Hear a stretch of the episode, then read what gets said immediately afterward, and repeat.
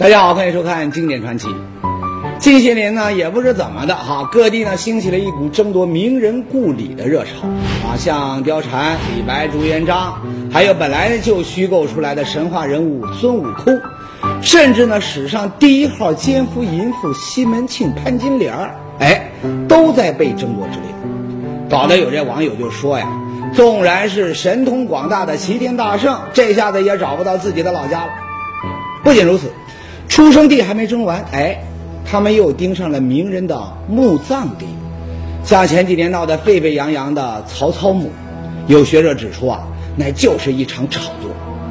不过呢，话说回来，咱们中国呢还有一句老话，叫做“是您的跑也跑不掉，不是您的抢也抢不来”，是吧？前些年，安徽一个叫做砀山的小县城，原本呢也是个默默无闻的小地方。哎，一不留神儿，这天上啊就掉下来一个大名人，谁呢？听好了，她可是位绝色的大美女，更是由于金庸金大侠的一部小说《书剑恩仇录》而家喻户晓。哎，猜到了没？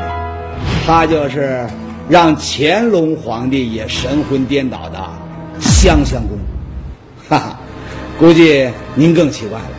嗯，那香香公主不是新疆人吗？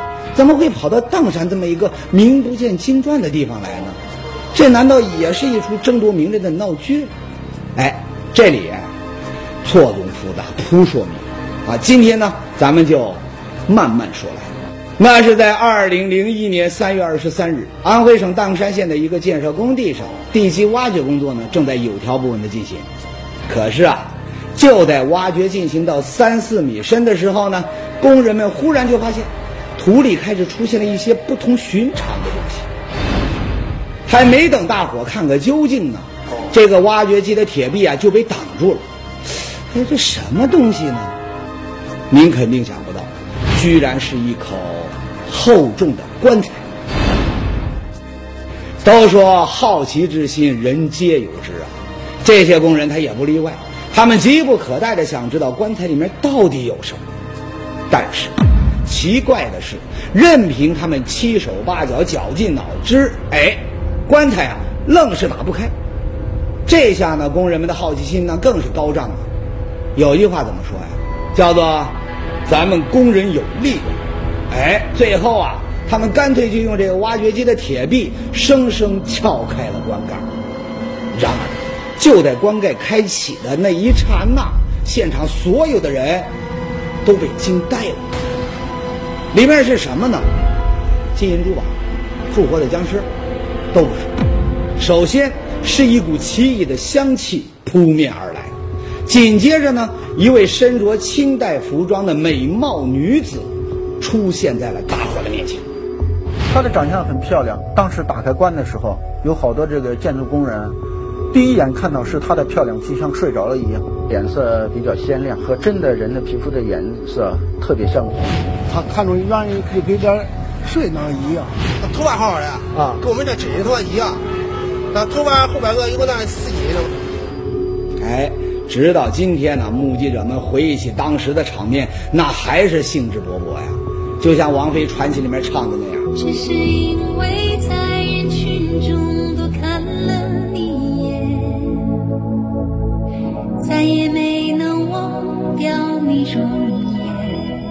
根据他们的描述，这个躺在棺木中的女子身高在一米六五左右，身材修长匀称，就是放在咱们今天，哎，那也是标准的美女身材。更让人不可思议的是，不仅女士四肢的关节还能活动，而且她的皮肤呢依然细腻而有弹性，没有一点腐烂或脱水的迹象。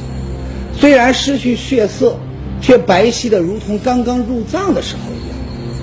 最让人们惊诧的是，她唇上的胭脂和精心晕染的红指甲，居然也都保持着完好的色泽。哈，怎么样，够惊艳的吧？如果您还觉得不够立体，那咱们继续。这位呢，他就是著名的中国刑警学院刑事样貌复原专家赵成文教授。赵教授呢，不仅成功的为众多的疑难大案中的无名头骨进行了面相复原，对案件侦破起到了至关重要的作用，而且呢，还为多位著名的历史人物制作出了栩栩如生的复原画像。二零零六年十二月，赵成文教授呢应邀对砀山女尸进行了相貌复原。那我们拍这个照片呢，实际上是第一手资料，因为我们不可能在这个呃实时的尸体上去做还原，所以要根据这个照片，包括它正面呐、侧面呐、呃顶部啊，呃所需要的吧，是吧？包括这，因为侧面我们主要是研究它这个鼻骨啊和另外这个鼻型，嗯高矮的情况，这个这些资料是必必不可少的。接下来呢，赵教授又提取了尸体面部的五官比例特征。就这样，随着鼠标的移动，一个眉清目秀的女子再一次鲜活地出现在了我们面前。她这应该是椭圆形的这样的一个这个瓜子脸，要比瓜子脸要丰满的一个，就我们叫懒人型，很很标准的一个。然后这个呃还原的我们说二十五岁左右，就是很漂亮的一个女人。哎，这就是女子生前的真实模样。怎么样，她是不是一位美女呢？我相信电视机前的您看了这期节目，你回去啊也得唱王菲的传奇，只因为在人群中多看了你一眼，再也没能忘掉你的容颜。哈哈，开个玩笑。不过呢，这样一位美貌的女子没名没分的躺在砀山这么一个小县城，这事儿啊，你搁在今天那肯定也得惹争议。很快，人们就对女子的身份呢产生了兴趣。那么，她是谁呢？她的死会不会和她的美貌有关呢？专家组呢很快就对这个美貌女尸进行了清理。然而，就在尸体清理的过程中呢，人们却有了一个惊人的发现。什么呢？原来在女尸的颈脖上，居然有一个横向六厘米、纵向十厘米的伤口，不仅切开了女子喉部的甲状软骨和颈动脉，而且呢深达气管，伤口边缘整齐，显然是利刃所为。显然，这是一个足以致命的伤口。究竟谁那么残忍，竟然忍心对这样一位美貌的女子下这么狠的毒手？说到在安徽砀山县城的工地上，工人们施工呢，却挖出了一个密封精良的棺材。打开一看，我的乖乖，居然是一具美貌无双、色泽鲜活、关节还能动弹的女尸。更让人震惊又百思不得其解的是，女尸的颈部。还有一个几厘米长的致命伤口，一时间，人们对女子的身份和死因产生了无限的遐想。首先，有人就提出了一个大胆的猜测，而且呢，这种猜测在当地呢那是广为流传。他们说呀，这个女尸其实啊，她就是传说中的香妃。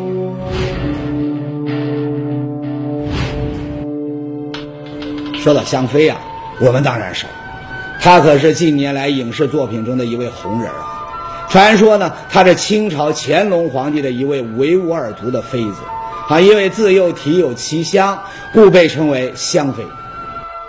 不过呢，香妃和砀山女尸怎么看那，也是风牛马不相及呀。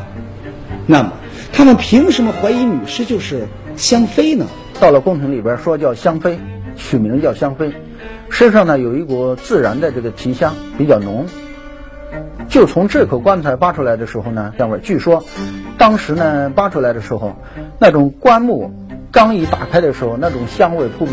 当时打开棺材的时候，那个地方的老百姓都闻到香味了，那个基本民员都能闻到这个香味儿。那个香味儿大大家介绍呢是喷鼻的香味儿，而且这种香味儿呢不是用其他香味儿可以形容出来的，哎，那么一种香。一具埋藏了几百年的清代女尸，不但尸身不腐，还能够散发出扑鼻奇香，这的确是令人称奇。而且，经常看我们节目的朋友都知道，人们的传说中啊，香妃，她原是新疆回族酋长霍集占的王。回部叛乱，霍集占呢被清廷诛杀，那么香妃呢被清军生擒，送给了乾隆。但香妃呢心怀国破家亡，情愿一死之志。任凭乾隆费尽心思，却始终不从，最后呢被太后赐死。香妃死后啊，乾隆皇帝是悲伤不已啊。最后呢，以非礼将其棺椁呢送往故乡安葬。可是，众所周知，如今呢新疆喀什的香妃墓只是一座空墓，其中并无香妃尸骨。难道这位传说中的美貌女子，她竟然被乾隆偷偷葬在了小城砀山？很快，有人又提出了一个女尸是香妃的物证，什么呢？因为那个尸体上面，它这个尾部的那个地方，现在尸体上还可以看到有这么长、这么长的一个尾部，我们正常人是没有的，但是它有。但是传说中的香妃呢，它是有这么一个香囊。事实果真如此。当我们翻开女尸的背部，哎，果然看到了一个奇怪的东西。难道这真的会是香囊吗？因为皮肤整个是相连的，这个地方还应该是肛门的一些物质。具体的是什么组织，我们需要用做病理切片来进行鉴定。就是说，您认为它是那个单独长出来的，跟肛肛门没关系的，单独长出来的一个一个一个肉囊的可能性不大。对，因为我们在这个是突出上面可以看到明显的这个腔隙，这个腔隙来讲，从这外形上分析，这应该是肛门的位置。经过切片分析啊，专家发现这个被大家传得神乎其神的香囊，其实啊就是从肛门拖出来的直肠，而且呢不光是砀山女尸，就连当年的著名的长沙马王堆女尸辛追夫人，哎也发现了直肠脱出肛门的这个现象。那么，为什么会发生这种现象呢？专家指出。它是由这个尸体腹腔内的细菌繁殖后产生的腐败气体造成的，这也是尸体埋葬后短时间内出现的一种普遍现象。哎，看到这儿啊，连红宇都不免有点小失望。香囊之说不可靠，那打开棺盖就扑面而至的香味儿，又是打哪儿来的呢？这个嘛，专家很快也给出了答案。同时呢，也解答了女尸为什么百年不腐的原因。原来秘密就在工人们怎么也打不开的棺椁里。是柏柏木的，这个棺是楠木的，这种木头都是很坚硬，嗯，很耐耐耐腐，很名贵的木材，它耐腐蚀，说它保存的时间长，它的棺具相当好。这是一个尸体保保护的呢一个很重要的一个方面。苏兆平认为，砀山女士下葬时呢，共有一棺两椁，棺与椁之间，椁与土壤之间呢，都有一种白色的填充物，形成了六层完整的封闭。除了独特的葬法和名贵的葬具外，砀山女士的棺内还另有名堂。她棺材里头，呃，大概有。呃，棺材空间的五分之一面那个体积都是重重要的。这个当时咱们棺棺盖打开的时候，从里头倒出来一堆。那个老百姓当时给我们形容说，有好多像粉丝条一样的东西，实际上那是灯草。不仅如此，据当时目击者反映，女尸棺木中呢还有大量类似麝香、冰片、木香等药物，显然。在女士下葬后，棺椁完全密封，外界的氧气和水分呢无法进入，使尸体完全封闭在一个温湿恒定的小环境中。此时呢，他体内残留的细菌开始繁殖，产生的气体呢使肠道不断膨胀，并将直肠黏膜推出体外。然而很快，棺内为数不多的氧气呢就被细菌消耗殆尽，使它们无法再继续生长繁殖。那么与此同时，女尸身下铺垫的大量中药材释放出极具芳香气息的同时，也具有防腐杀菌的功效。就这样，当最后一个细菌消亡之后，墓葬中的一切生命运动都彻底停止了。这就是砀山女尸香气扑鼻和百年不腐的原因。这样一来呢，关于砀山女尸是乾隆香妃的说法，那是完全站不住脚。不过呢，这问题也就更复杂了。为什么呢？原因很简单。你想啊，一个普通的汉族女子，棺椁设计的为什么会如此精细呢？答案只有一个：身份肯定不一般。哎，就在这迷雾重重的时候呢，女尸身上的一个奇怪的特征再次引起了人们的好奇。什么呢？原来，虽然经过长时间的防腐保存，女尸的胸部已经塌陷，但是她的腹部却依然隆起。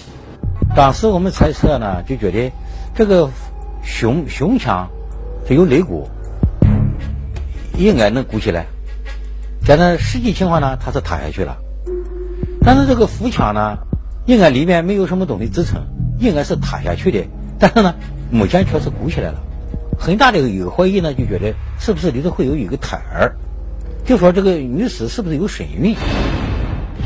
如果有一个胎儿，它有一个头颅在里面，它就可以把这个腹部给它支撑起来。看样子悬念再度升级了。您瞧，身穿一品官服下葬，当地史料呢却没有记载。三套棺椁密封保存尸体，现场呢却没有墓碑可寻。还有那个让人毛骨悚然的致命伤口，难道围绕着他如此多的矛盾之处，如此多的难解之谜，全都是因为他的腹中藏着不可告人的秘密？而这种猜测呢，与当地一个流传甚广的说法几乎不谋而合。当年乾隆皇帝六下江南啊，六下江南，六下江南在我们砀山有个盘龙集。在那地方有他一个行宫，行宫呢，我们砀山的县令当时为了讨好这个乾隆皇帝呢，就给他找了一个非常漂亮的这个女子来陪他。这个说法呢，看样子比香妃的说法靠谱。为什么呢？我们知道，据史料记载啊，乾隆皇帝在位期间曾经六次南巡，期间呢多次来到徐州。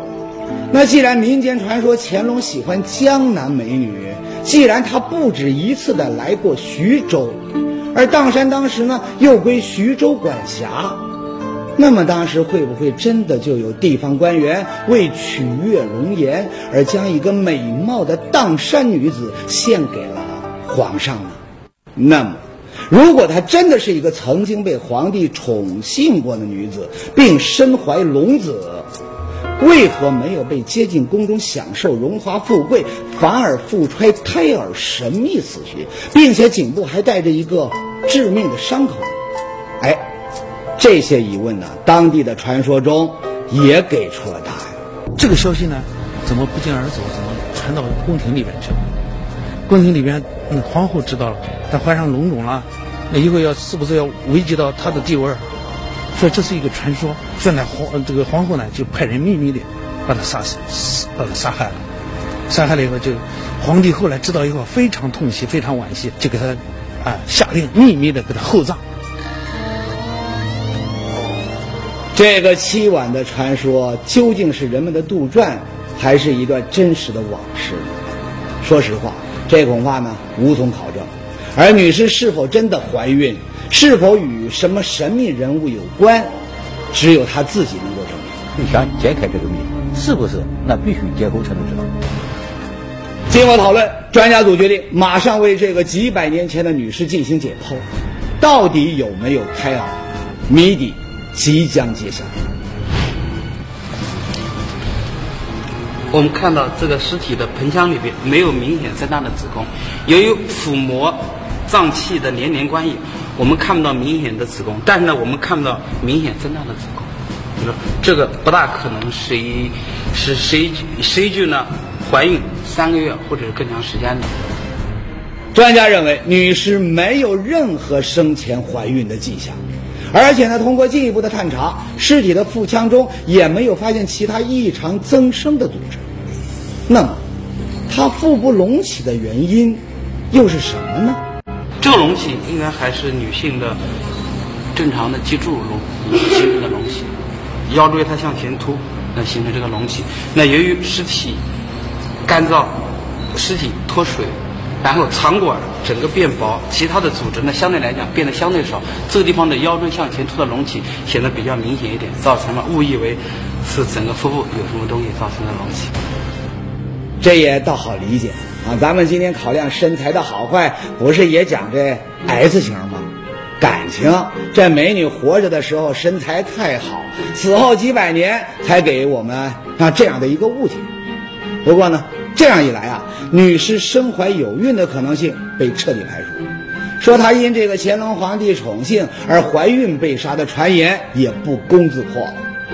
那么，她到底是谁呢？死因又是什么呢？上节说到，专家呢否认了砀山女尸是香妃的可能性，也否认了她怀有身孕的猜测，但关于她真正的身份却更加的扑朔迷离。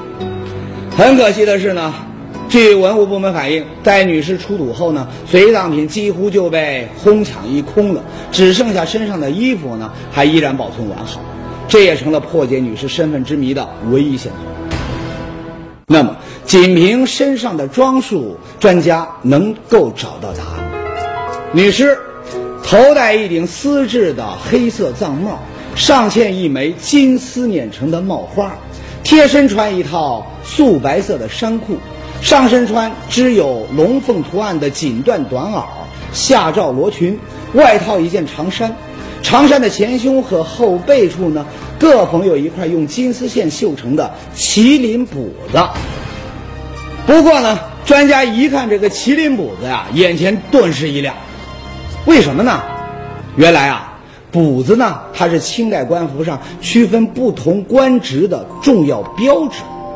文官绣飞禽，武将绣走兽，不同的品级，补子上所绣的图案呢，都有严格的区分。而绣有麒麟的补子呢，它正是清朝一品武官的标志。啊，一个女子怎么会穿着这武官的官服下葬呢？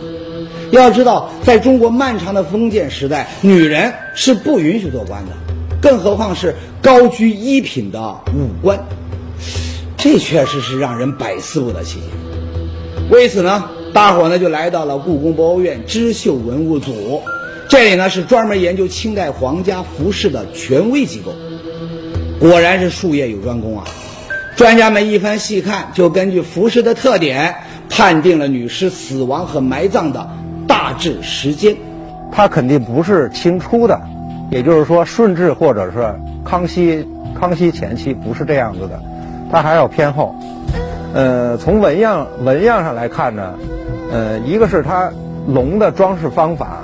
它的龙发直立，另外这海水，呃，短短的那种如意云头，这都是雍正时期典型的装饰方法。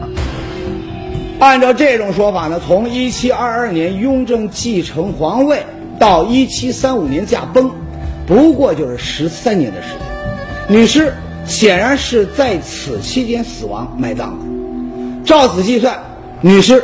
竟然已经被埋葬了二百七十年左右的时间。可是，就在大伙为搞清了这个女尸的年代而兴奋不已的时候呢，专家们又有了一个更加出人意料的发现。什么呢？他们认为女尸的服装压根儿就不是官服，而是传说中的女人的霞帔。霞帔，说实话，这玩意儿啊，咱听说过。可还真没见过，啊，也就是这件从女尸身上剪下的没有袖子、底边皆有网状装饰的长装。那么，女尸身上穿着霞帔，那又是怎么一回事呢？很快呢，专家就根据霞帔的图文指出啊，女尸生前她应该是一位诰命夫人。那什么又是诰命夫人呢？哎，这个呢？我们倒知道一些啊，是指这个封建社会受过皇帝封号的妇女，通常是高级官员的母亲或妻子，像这《红楼梦》里的贾母、王夫人都享有诰命夫人的这个称号。凤冠霞帔，它就是显示这一身份的正式装束。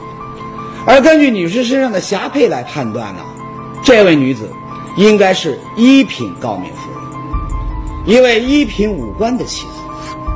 可是呢，既然拥有如此显赫的身份，当地为何没有关于他的任何记载呢？终于，人们在他的棺材上发现了问题。你说现在我们这个地方的棺材，给给他们这个出土的棺材形状不一样。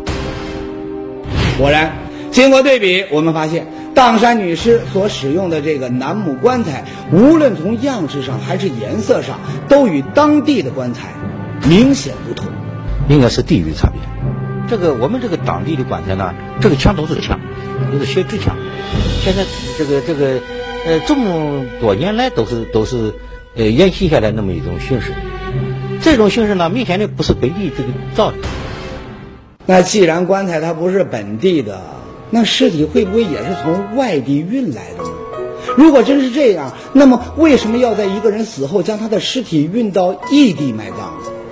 关于这一点呢，似乎只有一种可能，那就是落叶归根。也就是说呀，一个砀山籍的女子可能嫁到了异地，并随她的丈夫呢在朝为官，因此死后她希望能落叶归根，回到家乡。至此呢，砀山女士的这个身份似乎是画上了一个句号。不过呢，还有一个巨大的疑问，那就是她到底是怎么死的呢？一个拥有这般显赫身份的女子，颈部为什么带着这么一个足以致命的梯形伤口呢？为了找到这个答案，我们找到了中国刑警学院著名的伤口鉴定专家伊伟利。呃，这个死后形成的，而且呢，还是在什么状态下呢？是在皮革氧化之后的状态下形成的。嗯，什么叫皮革氧化呢？就是皮肤啊，完全都干燥变硬了，就是就是非常硬，我们像皮革一样。所以说呢，这个这个形成的时间，应该是它在这个这个在在原来是有棺木的是吧？因为是在那种状态下拿出来之后，形成之后呢，爆了一段时间之后，它裂开了。什么意思呢？专家是说呀，女尸颈部的伤口是在开棺之后形成的。接着，专家给出了这样的推测：二零零一年三月，女尸出土的那个下午，一番哄抢之后，女尸被弃尸荒野。谁知夜幕降临之后，有人又来到了现场，试图寻找最后的宝物。从女尸口唇大张、牙齿残缺不全的状况，我们可以想象，为了寻找她口中可能含有的宝物，他们先是撬开了尸体的嘴巴，继而又割开了她的喉管。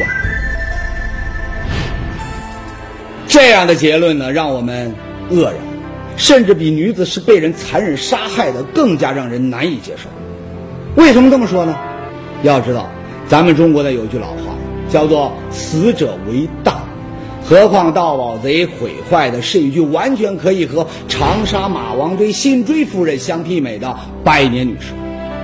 而这样一来呢，女子真正的死因又陷入了僵局。直到今天呢，专家们也给不出一个明确的答案。也许，这更增加了当山女士的魅力。正如她的美貌一样，必将吸引更多的人来关注她、研究她。